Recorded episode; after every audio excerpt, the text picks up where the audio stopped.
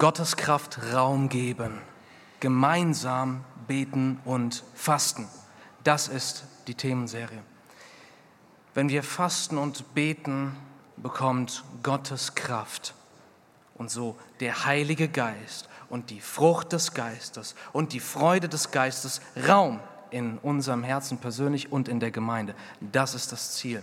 Ich hatte zuerst überlegt, ob die Predigtserie vielleicht den Titel haben sollte, echt werden, weil ich denke, wenn wir alles Gespielte, alles Gekünstelte, alles auch Geheuchelte, alles, was nur äußeren Schein macht, abschneiden würden aus unserer Nachfolge, dann würde uns bewusst werden, dass vieles nicht echt ist. Aber da, wo wir vor Gott echt werden, authentisch werden, uns nicht verstellen, uns nicht besser machen, als wir sind ähm, und so weiter und so fort, da fängt Gott an, Dinge zu bewirken. Das erste Thema heute lautet der Ausgangspunkt für Fasten und Beten. Erstens, Fasten und Beten, ein Zeichen der Christen. Zweitens, ein Zustand der Besorgnis. Und drittens, eine Zeit für Veränderung. Erster Punkt. Fasten und Beten ist ein Zeichen der Christen. Beten und Fasten ist in dieser Welt, solange wir noch nicht bei Gott sind, das Zuhause für Christen. Beten und Fasten ist in dieser Welt das Zuhause für Christen. Warum? Weil das eine, Beten, Gemeinschaft mit Gott bedeutet und das andere, Fasten, bedeutet, diese Gemeinschaft mit Gott zu vertiefen. Das heißt, wenn wir über Beten und Fasten sprechen, dann reden wir darüber, letztendlich Gott zu kennen, Gott zu erleben. Zu beten und zu fasten bedeutet, den sichtbaren Aspekt unseres Lebens ein Stück weit aus dem Fokus zu rücken und die unsichtbare Dimension unseres Lebens in den Fokus hineinzurücken. Es bedeutet, dass das, was zeitlich begrenzt ist in unserem Leben, weniger zu gewichten und die ewigen Dinge voll zu gewichten. Es bedeutet, die körperlichen, anfassbaren Dinge teilweise loszulassen und stattdessen geistliche Dinge aktiv zu ergreifen, Gott selbst zu ergreifen. Es ist wie das Schließen unserer körperlichen Augen und das Öffnen unserer Herzensaugen. Fasten und Beten ist in gewisser Weise wie ein Schritt hinaus aus dieser Welt und hinein in die Welt Gottes. Denn, Johannes 4, Gott ist Geist. Gott hat keinen Körper. Gott ist ein ewiger Geist und Gott ist unsichtbar. Das heißt, beten und fasten bedeutet, dass wir in die Welt, in der Gott lebt und herrscht, mehr hineindringen wollen, uns mehr dieser Welt bewusst werden wollen, mehr in dieser Welt leben wollen. Und diese Welt Gottes ist die, gleichzeitig die ewige Welt. Das ist die gewichtige Welt. Das ist die Welt, in der die Post abgeht. In dieser unsichtbaren Welt Gottes, dort werden die wichtigen Entscheidungen unserer Zeit getroffen. Dort finden die großen Schlachten und Kriege unserer Zeit statt. Dort sind die größten Königreiche und die stärksten Mächte am Werk. Das ist die Welt, in der Gott lebt. Und vor allem dort ist auch der ewige, unsichtbare nicht mit Händen gemachte Tempel Gottes, die Bewohnung, Behausung, wo Gott wohnt, zu dem wir als Christen uneingeschränkt und jederzeit eingeladen sind, hineinzutreten durch den Heiligen Geist. Wow. Und deswegen ist Fasten und Beten gar nicht so leicht für uns, denn wir sind an alles im Alltag gewöhnt, was fühlbar, anfassbar, schmeckbar, riechbar, greifbar und vor allen Dingen im Hier und Jetzt stattfindet. Daran sind wir gewöhnt. Die großen, unsichtbaren Dinge und ewigen Dinge, das sind die Dinge, wo wir nicht auf natürliche Weise dran gewöhnt werden, sondern eher daran vorbei leben.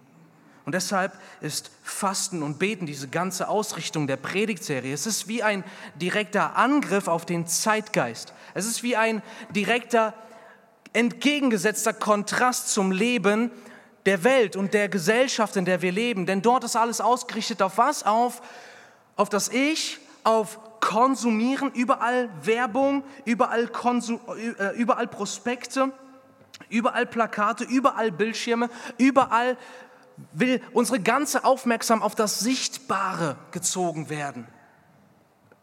Und das zeigt uns direkt zu Beginn dieser Serie, dass es eigentlich nur zwei unterschiedliche Arten von Menschen gibt, die in dieser Welt leben. Für die einen Menschen sind die sichtbaren Dinge des Lebens das Wichtigste im Leben und für die anderen Menschen sind die unsichtbaren Dinge das Wichtigste für sie im Leben.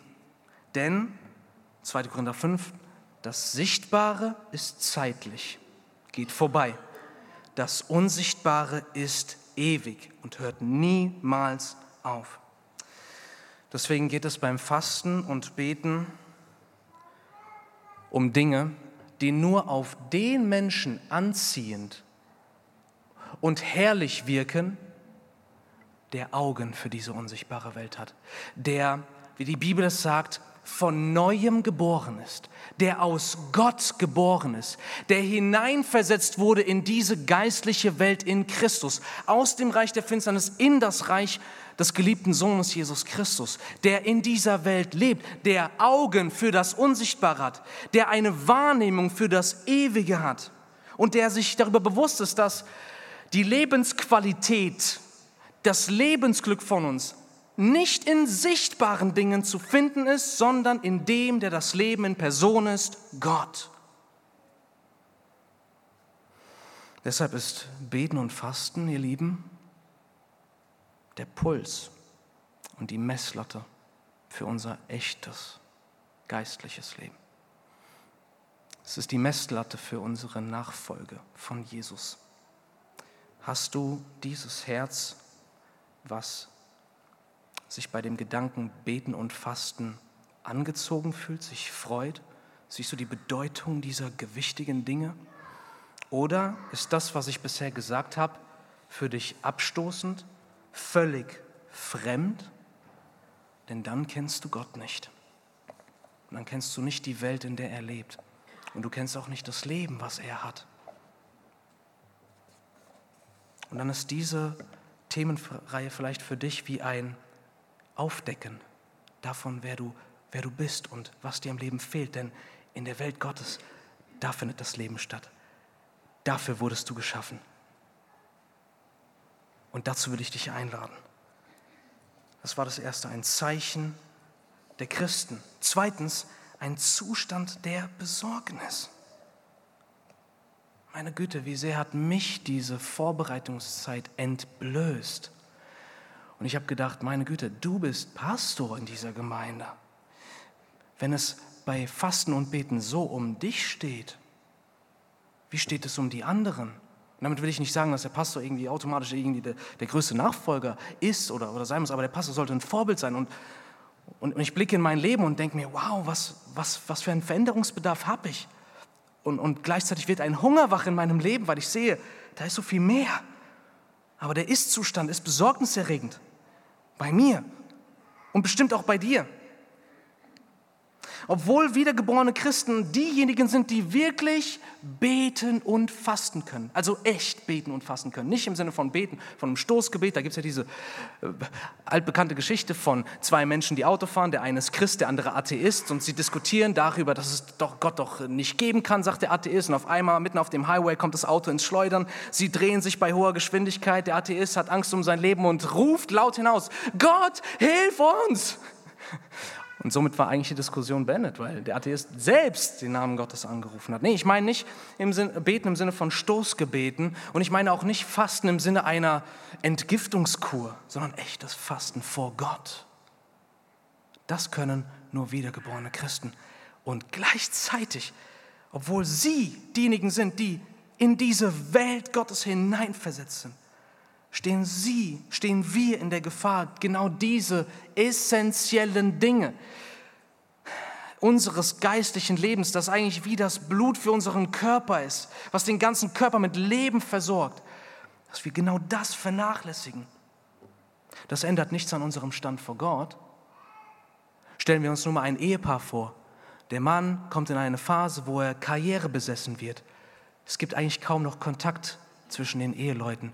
Die Ehe ist gefühlt eigentlich kaum noch lebendig, aber die Ehe ist noch da. Ihr Lieben, wir sind Söhne und Töchter Gottes, wenn wir Christus in unser Leben aufgenommen haben und wenn er uns unsere Schuld vergeben und weggenommen hat. Und es ändert nichts an unserem Stand vor Gott, wenn wir beten und fasten ein Stück weit vernachlässigen.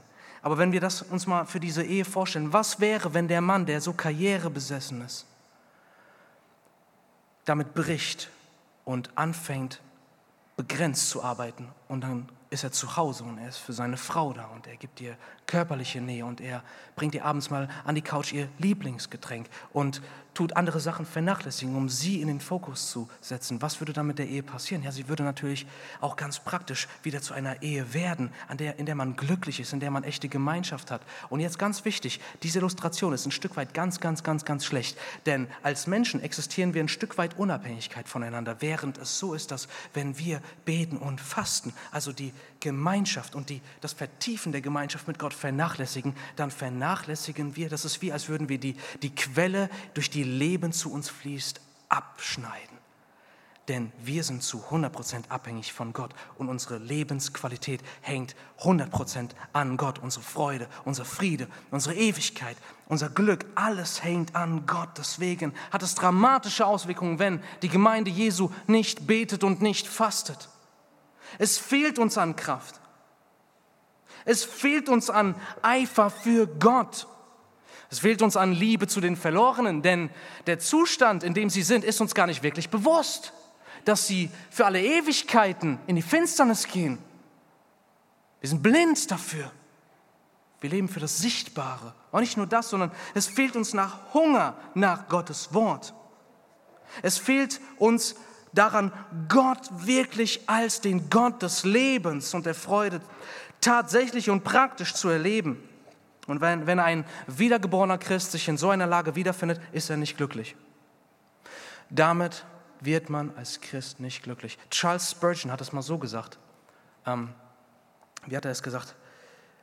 Mach dir bewusst, dass wenn du wiedergeborener Christ bist, wirst du niemals in der Sünde glücklich werden. Niemals. Und wir werden auch niemals das Glück finden, wenn wir diese Größen von unserem Leben mit Gott vernachlässigen. Und deswegen, Geschwister, ist jetzt der Moment gekommen für Erneuerung und Umkehr zu Gott. Ich möchte hier an dieser Stelle ein Zitat aus einer Predigt euch mitgeben, was auf mich gestoßen ist. Und da sagt jemand namens David Platt folgendes. Ist es nicht interessant, dass wir heute als Gemeinde fragen, warum ist Gebet wichtig? Wir stellen diese Frage nicht tatsächlich mit unseren Worten, sondern vielmehr zeigt unser Leben, dass wir diese Frage stellen. Warum ist Gebet so wichtig? Wisst ihr, warum wir diese Frage stellen, sagt er? Die Antwort lautet, du hast es nicht wirklich nötig zu beten, wenn du vor dem Fernseher sitzt.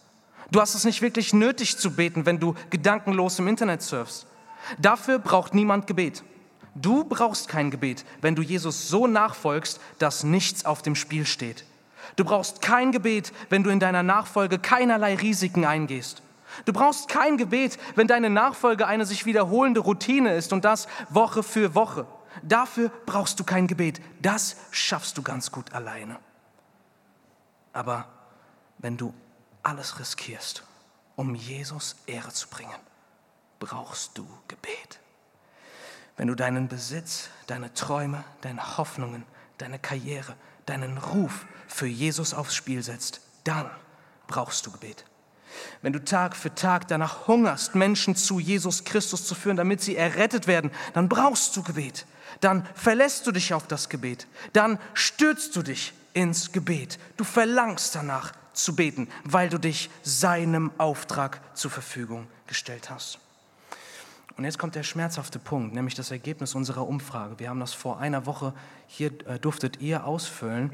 Ähm, das war adressiert an die Mitglieder unserer Gemeinde und auch an alle, die unsere Gottesdienste regelmäßig besuchen, aber an Christen wohlgemerkt. Ja? Nur damit wir die Statistik richtig verstehen. Es sollte uns zeigen, wie steht es um die Hoffnungskirche, was Beten und Fasten angeht.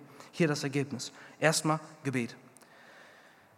Über 45 Prozent, also quasi die Hälfte von die Hälfte der Christen, die unsere Gemeinde besuchen, sie beten am Tag entweder gar nicht oder drei Minuten.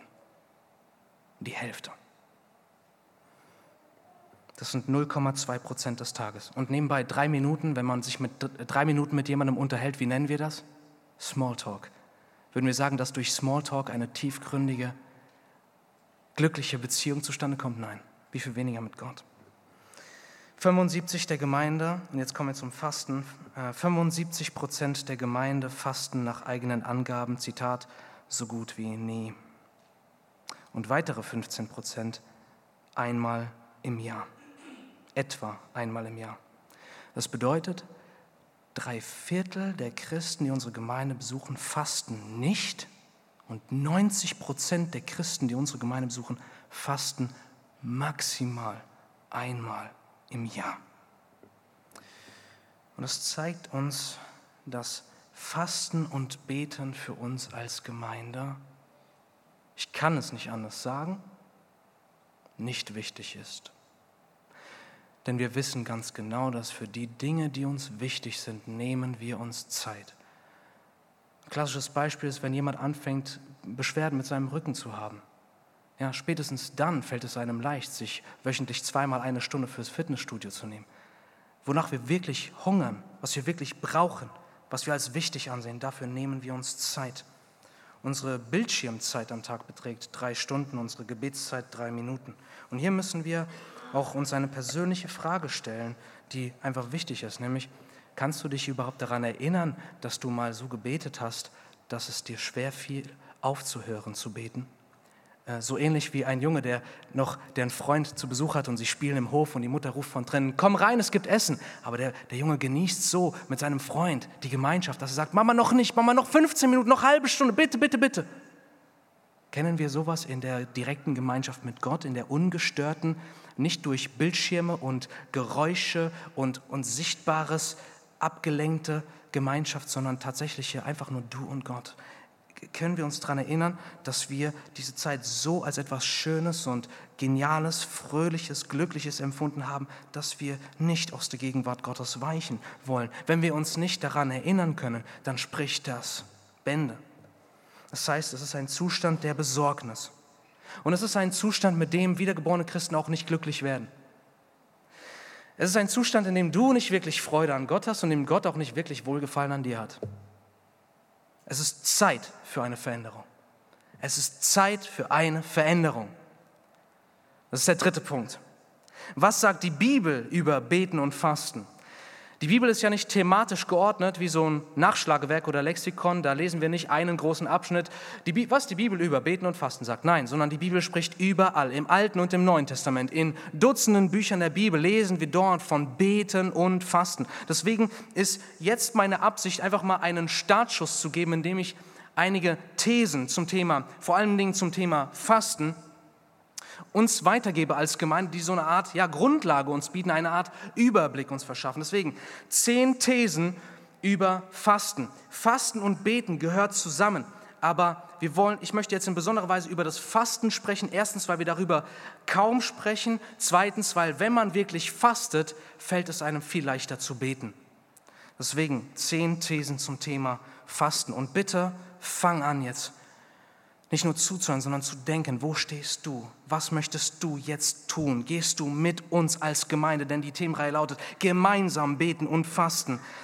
Ähm, niemand kann sich diese zehn Punkte merken, aber vielleicht kannst du dir den wichtigsten oder die wichtigsten drei Punkte für dich notieren, wo du merkst, da möchte Gott etwas bewegen in deinem Leben. Erste, erste These. Fasten ist nicht das Ablegen von Sünden. Fasten tun wir nicht von Sünden für eine Zeit, die wir, äh, um danach wieder gewisse Sünden zu tun. Nein, ähm, darum geht es nicht beim Fasten. Wenn jemand eine sündhafte Neigung in seinem Leben sieht, dann muss er sich sofort dagegen wenden, den Kampf dagegen aufnehmen, bis es endgültig begraben ist. Zweite These. Fasten tut man nur für eine begrenzte Zeit. Das Ablegen von Sünde nennt die Bibel Heiligung. Das ist ein Prozess, der bei der Wiedergeburt startet und der erst dann endet, wenn wir verherrlicht werden, wenn wir vollständig in Gottes Welt, in Gottes Reich hineintreten. So lange geht Heiligung. Wir kämpfen konstant gegen Sünde. Aber darum geht es beim Fasten nicht, auch wenn das zusammenhängen kann. Auch wenn wir Fasten in der Bibel im Zusammenhang mit dem Ablegen von Sünde sehen, als eine drastische Maßnahme. Ja, aber es ist nicht das Gleiche. Denn Heiligung ist das, was immer stattfindet in unserem Leben. Wir sind von Gott dazu gerettet, damit wir jetzt so werden wie Jesus, sein Sohn. Drittens, das ist die Folge, Fasten heißt, auf gute Dinge zu verzichten. Fasten bedeutet also nicht auf böse Dinge, die in sich sündig und falsch sind in Gottes Augen zu fasten, sondern es bedeutet vielmehr bewusst und gewollt auf Gutes in unserem Leben zu verzichten, um Gott höher wertzuschätzen als die guten Dinge, um Gott mehr ins Zentrum unseres Herzens und unserer Gedanken zu rücken, als es alles andere zusammengenommen ist. Dazu, kann, dazu gehört Essen, unsere Hobbys, Genussmittel, Musik, Kunst, Filme, Serien, unser Smartphone, sämtliche Apps, die auf unserem Smartphone sind und so weiter. Und hier eine ganz wichtige Anmerkung. Wenn wir von Verzicht reden, müssen wir festhalten. Fasten, wie wir es in der Bibel sehen, da geht es beim Wort Verzicht nicht um eine Winzigkeit, die nicht spürbar ist im Alltag. Wenn du dir jetzt beispielsweise sagst, ah okay, ich nehme mir für diese Fastenzeit vor, dass ich anstatt vier Stunden an meinem Handy nur noch dreieinhalb Stunden an meinem Handy sitze. Das ist kein Fasten das ist ein Detail deines Alltags. Aber mit Verzicht, so wie wir es in der Bibel sehen, da sehen wir immer, dass Fasten ein Einschnitt im Leben ist. Da sehen wir, dass Fasten eine Unterbrechung des normalen Alltags ist. Es ist ein Bruch mit der Normalität. Deswegen müssen wir uns fragen, wie können wir so fasten, dass es wirklich ein, unseren Alltag beeinflusst und unterbricht, damit es auch seinen Sinn nicht verfehlt. Ich weiß noch, wie ich einmal gefastet habe vom Frühstücken, ja? Und die Tatsache ist bei mir, ich frühstücke vielleicht einmal in der Woche. Dachte mir aber trotzdem, hey, komm, dann fastest du Frühstücken, ja, dann habe ich eine Mahlzeit am Tag, auf die habe ich verzichtet. Aber es hat sich überhaupt nicht auf meinen Alltag ausgewirkt, weil ich sowieso nicht gerne frühstücke. Viertens, Fasten ist wiederum mehr als Verzicht. Reiner Verzicht ist eher als Diät zu bezeichnen. Fasten kann man ja auf vielerlei Weise. Man kann eine Entgiftungskur machen oder dergleichen. Man kann als Sportler auf gewisse Süßigkeiten oder Lebensmittel verzichten, damit der Körper fitter wird.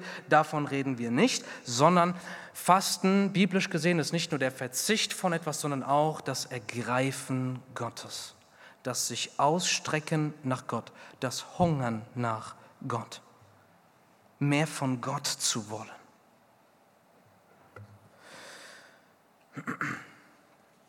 Und an dieser Stelle, nach der vierten These, können wir bereits eine Definition vom Fasten festhalten.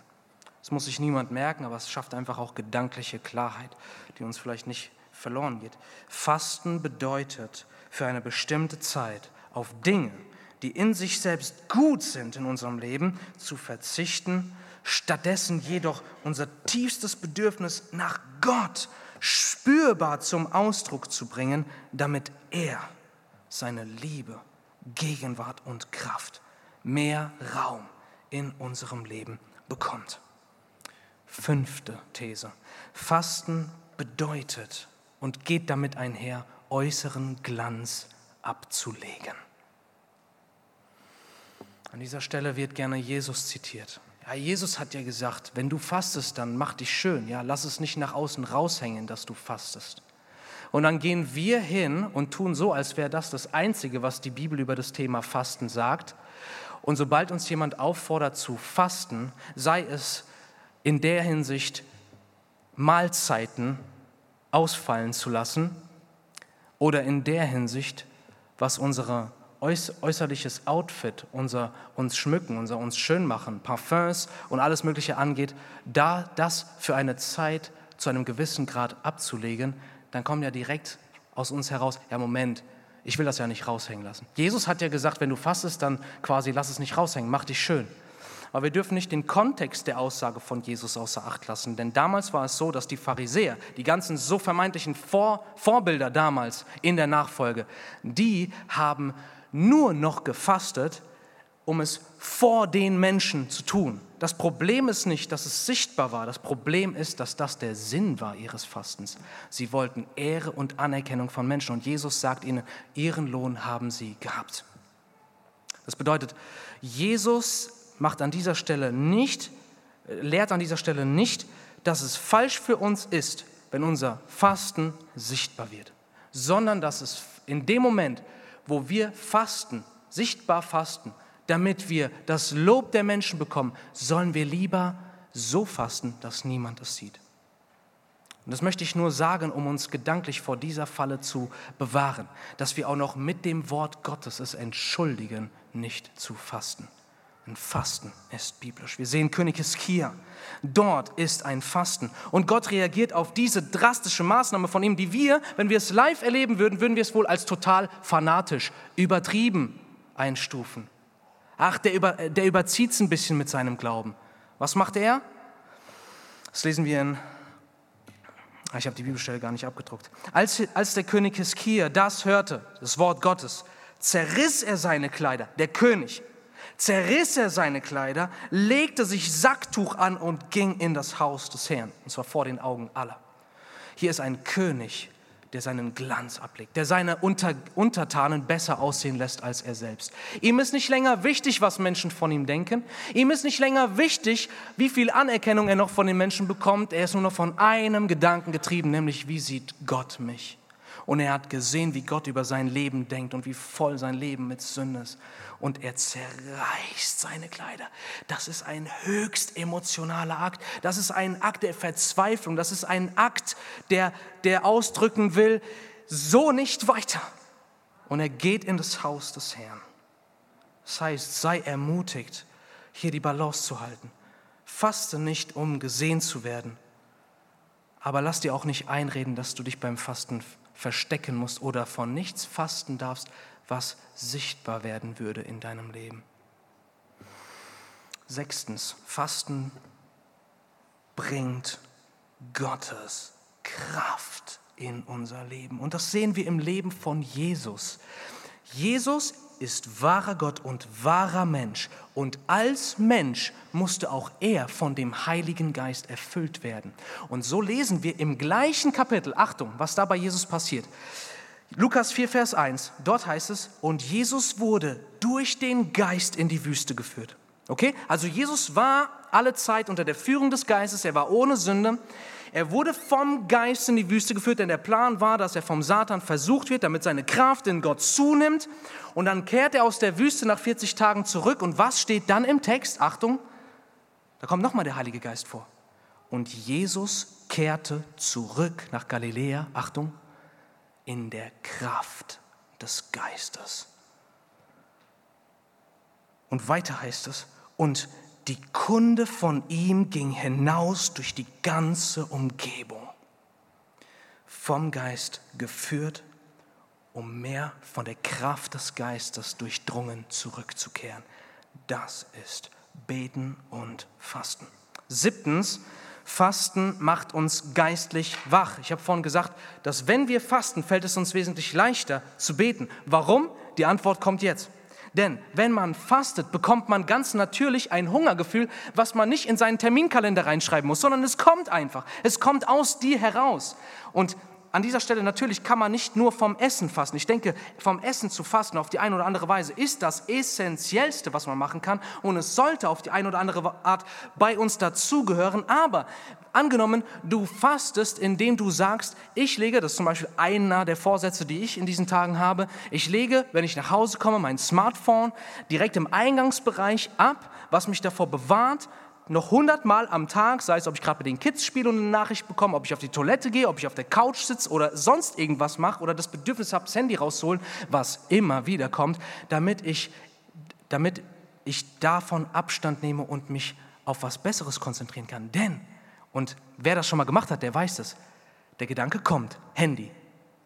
Oder wenn du Hunger hast, wenn du, von, wenn du essensmäßig fastest, Niemand muss dir sagen, oh, du musst langsam wieder Hunger haben. Nein, du hast Hunger. Es kommt in deine Gedanken, du verspürst ein Bedürfnis und du willst zum Kühlschrank gehen. Du willst was essen, ich weiß noch. Und äh, mindestens ein Bruder, der das mit mir gemacht hat, ist heute hier anwesend. Zu unserer beider Schande kann ich Folgendes sagen. Wir haben mal zusammen einen Tag gefastet, ja. Und das war ein erbärmliches Fasten vor dem Herrn, ja. Ich ich glaube, Gott hat sich mehr daran gefreut, als hätten wir es nicht gemacht. Aber ab dem Mittag haben wir eigentlich bis zum späten Nachmittag nur noch von unseren Lieblingsgerichten geredet. Genau, und, und, und das haben wir natürlich gemacht. Warum? Weil wir an Essen denken. Weil je es ist eine feste Gewohnheit. Je mehr wir dran denken, desto mehr wollen wir es. Ja? Und dann redest du, oh, wie, das wäre doch jetzt toll, ja, so ein, so, so ein Subway-Sandwich ne, mit Chipotle Southwest-Soße. Das wäre doch jetzt so richtig genial, richtig scharfe Soße drauf und so. Und dann redet man nur da, darüber. Die, was ich sagen möchte ist, das Wunderbare an Fasten ist, Fasten bewirkt einen ganz natürlichen Hunger, wenn wir von Dingen Abstand nehmen, die für uns im Alltag fester Bestandteil sind.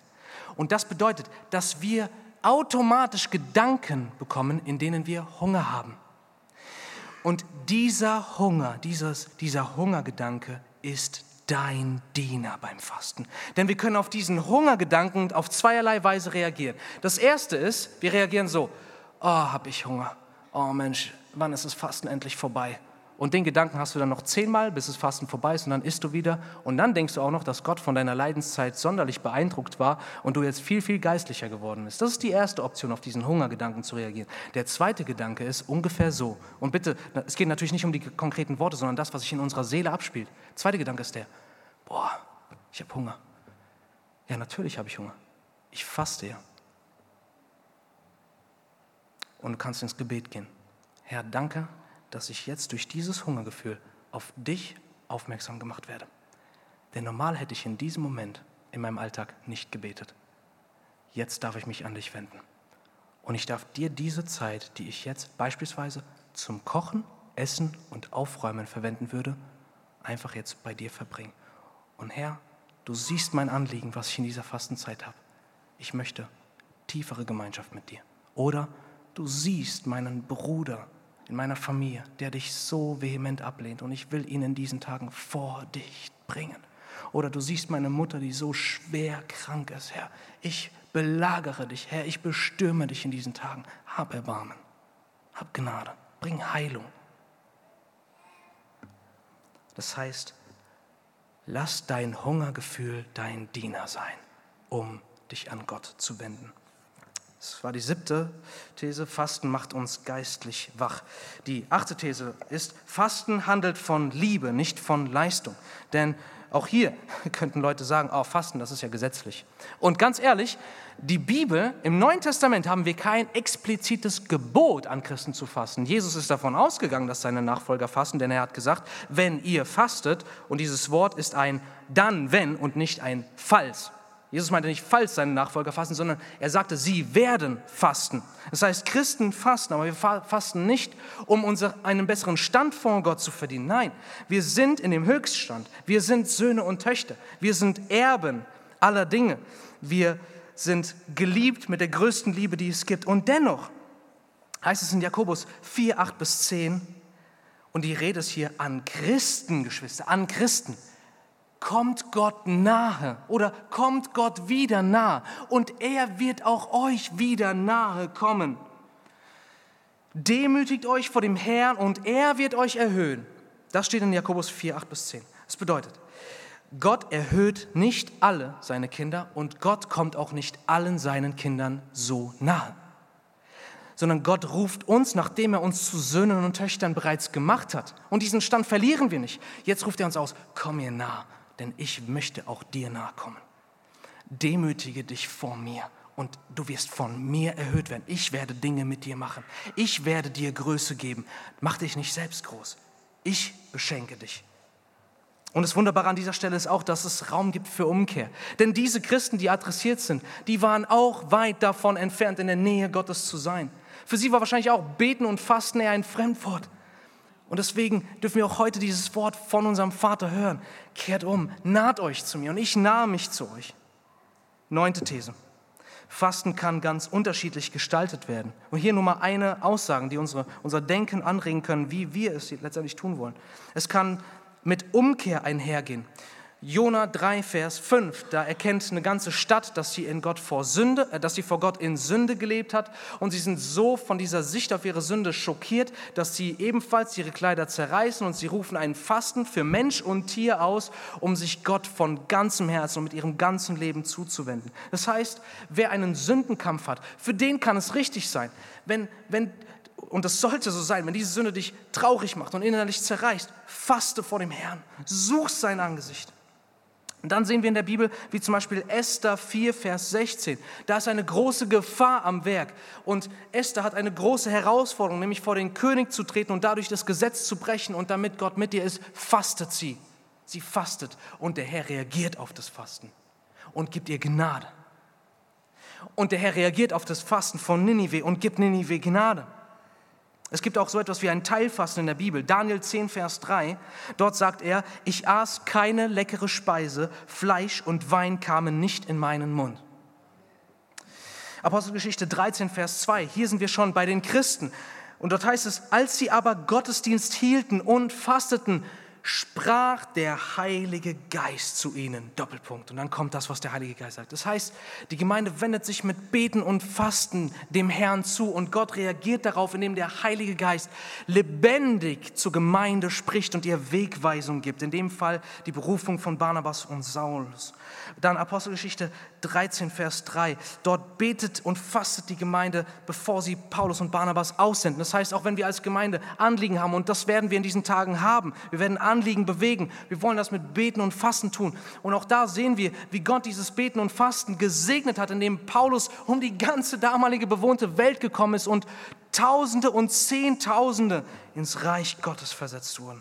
Und die letzte These, zehntens, Fasten bedeutet, Verzicht als etwas Gutes zu sehen. Und jetzt sind wir bei der letzten These.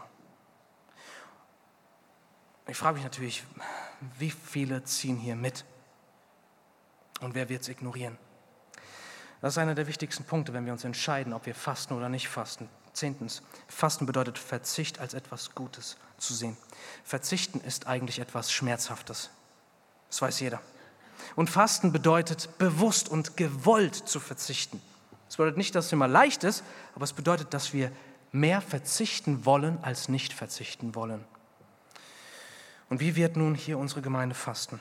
Diejenigen, die Verzicht mehr als Verlust betrachten, die fasten mehr als Verlust als als Gewinn betrachten, die haben nur zwei Optionen. Erstens, du fastest nicht und ziehst nicht mit deiner Gemeinde mit und entsagst so auch deine Liebe und deinen Mitdienst deinen Geschwistern und löst dich so ein Stück weit von dem, was deine Geschwister gemeinsam als ein Familienakt tun. Also du fastest nicht, erste Option. Zweite Option ist, du wirst fasten im Sinne einer äußeren Handlung, bei der dein Herz nicht mit übereinstimmt. Denn der Einzige, der wirklich fastet, ist der, der es bei allen Kämpfen, die er auch haben wird, von Herzen und als einen ganzheitlichen Akt tut. Ich komme zum Schluss und zur Anwendung. Diese Predigtserie beginnt heute und sie geht bis zum letzten Sonntag im Februar. Das sind fast exakt 50 Tage. Gott weiß, was passiert, wenn wir als Gemeinde wirklich in dieser Zeit uns fasten und beten widmen. Gott allein weiß, was hier möglich ist, wenn das passiert. Und ich möchte euch von Herzen folgende Anweisungen für diese Zeit geben. Ich sage nicht Ideen oder Vorschläge, obwohl es teilweise auch Ideen sind im Sinne von konkrete Anwendungen. Aber im Grunde genommen sind das Anweisungen. Ich nenne es von mir aus ein Kommando, ein, ein Befehl. Und das tue ich hier nicht, weil ich jemand bin, Nur unterm Strich ist es erstens so, dass ich als Hirte berufen bin. Pastor ist Hirte. Und ich soll für die Schafe hier sorgen. Und ich sehe mich erbärmlich, wirklich. Aber ich möchte, ich möchte meine Berufung nicht bewusst vernachlässigen und einfach hier so diese Themenreihe angehen, als von wegen, ach mal schauen, wer alles mitmacht sondern ich stehe letztendlich hier, um Jesus Christus, den großen Hirten der Schafe, der sein Leben für seine Schafe, für dich gegeben hat, für ihn zu sprechen und was er seiner Gemeinde zu sagen hat. Und Jesus sagt, ohne jede Frage, betet und fastet. Und deswegen möchte ich dir Anweisungen geben im Namen von Jesus. Deswegen folge Jesus. Sieh das nicht als eine Idee, sondern als einen, den Ruf deines Meisters als das Gebot deines Herrn und Retters und auch als die Weisheit deines Vaters im Himmel. Hier nur einige praktische äh, Anweisungen und man kann vermutlich nicht alles auf einmal machen, aber hör einfach zu und überlege dir dann, was ist es, das für dich weise ist. Natürlich kannst du auch noch beten und selbst Gottes Rat, Gottes Weisheit suchen, aber bitte lass es praktisch werden. Lass es nicht heute an dir vorbeiziehen folgende Stichpunkte. Nehm dir in den kommenden Wochen, es sind sieben Wochen, nimm dir einen Tag pro Woche, 24 Stunden, in, den, in einen Tag, an dem du fastest. Jede Woche einen Tag. Es können auch zwei Tage sein. Es kann auch einmal eine ganze Woche sein. Natürlich muss man auch vorsichtig sein, das ist keine Frage, denn wer plötzlich nicht mehr isst und das für mehrere Tage, der muss auch auf seinen Körper acht geben und so weiter und so fort. Ähm, aber zum Beispiel faste pro Woche einen Tag für 24 Stunden. Die meisten haben das hier noch nie gemacht. Es wird Zeit. Es wird Zeit, lieber Bruder, liebe Schwester. Nutze in diesen Wochen in besonderer Weise die Gebetsmöglichkeiten unserer Gemeinde. Mittwochs Treffpunkt Gebet 19 Uhr, Sonntags Treffpunkt Gebet für den Gottesdienst um 9 Uhr. Der Ist-Zustand ist auch hier höchst, höchst bedenklich. Mach eine Gebetspartnerschaft mit deinem Ehepartner, mit deinem besten Freund, Freundin in dieser Gemeinde für diese Zeit. Trefft euch in dem einen oder anderen Maß. Ich glaube, heute haben sich auch Leute lange vor dem Gottesdienst hier getroffen, äh, im kleinen Kreis, um diese Zeit des Gebets zu suchen. Dann, vielleicht ist für den einen oder anderen ein vollständiges Fasten schwierig. Du bist Diabetiker oder du, hast, äh, du bekommst schnell körperliche Probleme oder hast Migräneattacken oder sonst irgendwas. Dann überleg dir doch ein Teilfasten. Ja? Man kann, also ich weiß, für mich wäre es zum Beispiel schon, äh, sorry, aber ich kann nur aus meiner Luxusposition reden. Für mich wäre es schon ein Horror, wenn ich zum Beispiel ganz einfaches Essen zu mir nehme, wie zum Beispiel einfach gedünstete Kartoffeln ohne nichts. Ja, ist absurd, oder? Das macht doch kein Mensch. Aber das kann auch ein Schritt sein für den, der nicht vollständig fasten kann, um einfach wirklich sich ganz bewusst im Verzicht zu üben und diese Sehnsucht, die er dann nach diesem normalen Essen hat, auf Gott umzuleiten und ihn zu suchen. Oder dass man auf Süßigkeiten, auf das Stück Kuchen am Nachmittag verzichtet. Für die einigen der absolute Horror. Ähm, der eine oder andere sollte vielleicht mit seinem Handy offline gehen. Vielleicht ist das für dich ein guter Schritt, dass du dir ein Körbchen in den Eingangsbereich deiner Wohnung stellst, das Handy auf lautlos schaltest und wenn du von der Arbeit kommst, das Handy dahin legst oder wenn du zu Hause bist als Hausfrau, Mutter, dass du dein Handy ablegst und dass du dich zwingst, es nicht anzurühren und jedes Mal, wenn du den Impuls hast, das Handy zu nehmen, gehst du ins Gebet. Dein Hungergefühl soll dir dienen. Und Überlege dir, was für ein konkretes Anliegen du vor Gott bringen möchtest. Für den einen ist es einfach, sein, geistliches, sein geistlicher Puls schlägt kaum noch und du willst einfach mehr von Gott. Du willst, dass Gott Raum bekommt in deinem Leben. Super, das ist ein perfektes Anliegen. Aber vielleicht hast du auch ein ganz konkretes Anliegen. Du hast eine sehr schwierige berufliche, familiäre Situation, die dich schon seit Jahren beschäftigt, aber du hast noch nie gefastet. Du hast noch nie wirklich alles auf eine Karte gesetzt. Dann jetzt ist der Schritt. Suche Gottes Angesicht wie nie zuvor. Faste. Nahe dich zu Gott. Oder auch die Errettung einer verlorenen Person in deinem Umfeld, eine Krankheit in deinem Umfeld, ein konkretes Ziel, was du auf dem Herzen hast. Auch hier der Rat, besprich, was du dir als Fastenvorsatz äh, vor, vornimmst, besprich es mit jemandem, damit es vor dem anderen und auch vor dir selbst offizieller wird. Und wenn du dich im Fasten, wenn du jetzt sagst, hey, ich will richtig fasten, und angenommen, du übernimmst dich, und dann brichst du dein Fasten, ich kann dir sagen, und ich bin mir sicher, wenn du dann einfach um Vergebung bittest und wieder aufstehst, so wie es das Buch der Sprüche sagt, der Gerechte fällt siebenmal und steht siebenmal wieder auf. Daran hat Gott mehr gefallen als gar kein Fasten oder ein Fasten, was dich nichts kostet. Ich möchte bitten, dass die Band nach vorne kommt. Wir wollen jetzt vor Gott treten, uns bewegen. Ich möchte die einen hier fragen, lieber Bruder, liebe Schwester, wirst du denn fasten? Und wenn du innerlich schon eigentlich dir nicht vorstellen kannst, dass du auf die eine oder andere Weise fastest, wenn du das schon abgehakt hast, dann, dann möchte ich dir sagen, hast du ein hartes Herz? Und hast du vielleicht einen Glaube, der noch nie auf den Kern der Sache gekommen ist, sondern der nur eine Routine in deinem Alltag ist?